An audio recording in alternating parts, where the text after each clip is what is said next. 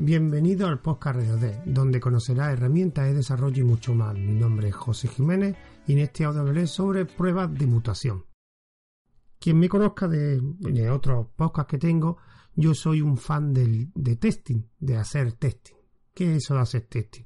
Pues testing digamos que podemos decir como una técnica que lo que hace es verificar o comprobar el funcionamiento de una aplicación de la forma que la había pensado el desarrollador. O sea, cómo ha implementado el desarrollador esas funcionalidades, pues comprobar que funcionan correctamente. No, el testing no busca errores, sino lo que verifica el funcionamiento como lo había pensado el desarrollador. ¿Cómo se hace eso? Pues se hace con una serie de, de pruebas.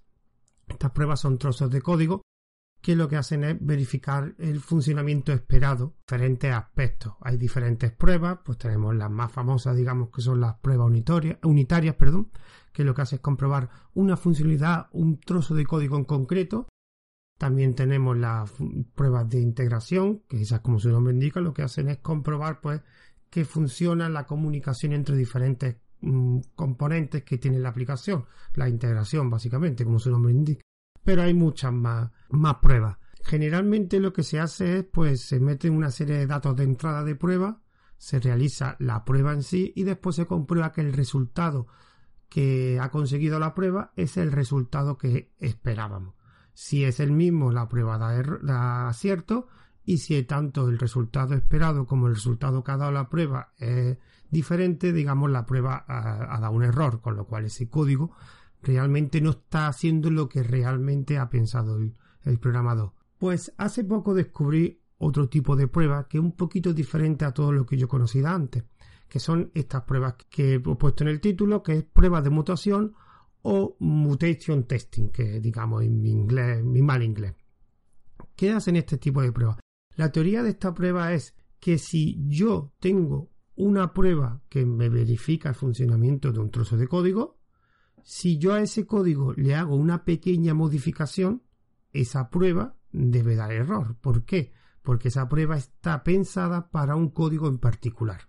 Si se hace una modificación, ahí viene la, la, palabra de mutación, la prueba no puede, no puede dar el mismo resultado que el, antes de realizar esa modificación.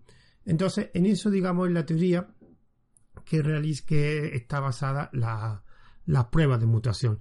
Pues de una forma formal consiste en realizar pequeños cambios de una forma, digamos, controlada en el código y ejecutar las pruebas que estaban ya diseñadas para ese código. Si dan, si dan fallo, eso significa que la mutación, digamos, ha muerto o que la mutación, digamos, es correcta. O sea, es correcta más que correcta, diría que da, que es bueno, porque lo que estamos buscando aquí es que cuando se produzca una pequeña modificación en el código, las pruebas den error, con lo cual, que esto es un poquito diferente al resto de pruebas, si la prueba da error es que está bien. No sé si me explico. Porque si la el cambio o la modificación que se ha hecho en el código y la prueba la volvemos a ejecutar, esa prueba que tenemos ya, esa prueba unitaria, por ejemplo, si esa prueba sigue dando acierto, significa que no ha afectado ese cambio que se ha hecho en el código con lo cual es un error. Recordad que aquí lo que consiste es mutar el código, hacer modificaciones y comprobar que esas tests funcionan correctamente, con lo cual su funcionamiento correcto sería que diesen error. ¿Para qué sirve esto? Pues el objetivo de este tipo de pruebas de mutación precisamente es verificar que un conjunto de pruebas que se ha diseñado para un código funciona realmente y funciona solo para ese código. Si yo modifico el, código de una modificación pequeña, esas pruebas deberían modificarse también, porque esas pruebas son implementadas para ese código. Entonces, estas pruebas de mutación realmente lo que comprueban es el correcto funcionamiento de unas pruebas. No sé si creo que es un concepto que cuando yo lo, lo estuve viendo era un poquito diferente al resto de pruebas de unitaria o de integración que yo conocía y había comprobado. Así que hay muchas, hay unas cuantas librerías. Yo las que he visto sobre todo es las librerías para Python, que como por ejemplo los pondré a dirección en las notas del podcast. He visto MutMut, CommicWrite y MutPy. Esas son las tres librerías que he visto, que conozco, que, he encontrado. ¿Cómo funciona esa librería? Bueno, pues estas librerías lo que tienen una serie que han llamado mutadores o operadores, que son unos cambios controlados que ellos, digamos, buscan un trozo de código y le hacen un pequeño cambio. Esos son lo que llamamos mutadores o operadores, creo que llamaba. Comic lo llama operadores. Operadores mutadores o algo así. Entonces lo que hacen es buscar patrón de código y hacerle una pequeña modificación. Y después a partir de ahí lo que hace es volver a lo que el funcionamiento que he dicho antes las pruebas que tenía diseñado ese código las vuelve a ejecutar con esos cambios ya realizados y para que esas pruebas se vean que son correctas deben dar fallo porque el código que comprueban no es el mismo el mismo que para el cual estaba implementado. Entonces, ¿qué tipo de operadores o mutadores tienen? Pues bueno, pues he estado viendo que, por ejemplo, entre los patrones de códigos que hacen, por ejemplo, es si tú tienes un condicional que hace un que tiene el operador de menor, pues lo sustituye por un menor igual.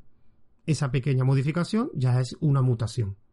O por ejemplo, si tiene una expresión, un entero que almacena un valor entero, una variable que almacena un entero, por ejemplo un 5, lo que hace es sumarle 1. En vez de un 5 le pone un 6.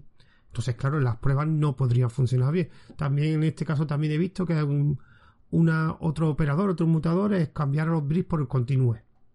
O sea, y hay bastantes operadores. De hecho, tú puedes en esta librería, por lo que he visto, puedes incluso tú crear tus propios mutadores o operadores.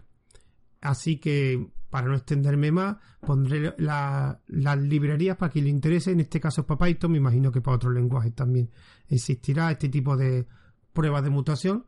Pondré las direcciones para quien quiera ver o informarse más de ese tema, pues la misma librería está totalmente documentada. Antes de despedirme, pues me gustaría decir los métodos de contacto. Este podcast tiene un correo electrónico que es radiodespodcast.gmail.com, una cuenta de Twitter que es arroba radiodespodcast. Tenemos también un grupo de oyentes cuya dirección está en el mensaje anclado del canal de Telegram donde subimos el audio que es arroba radiodes. También se sube a los servicios de iVoox, Apple Podcast, Google Podcast y algunos más que solo tendríais que buscarlo con el nombre de Radiodes.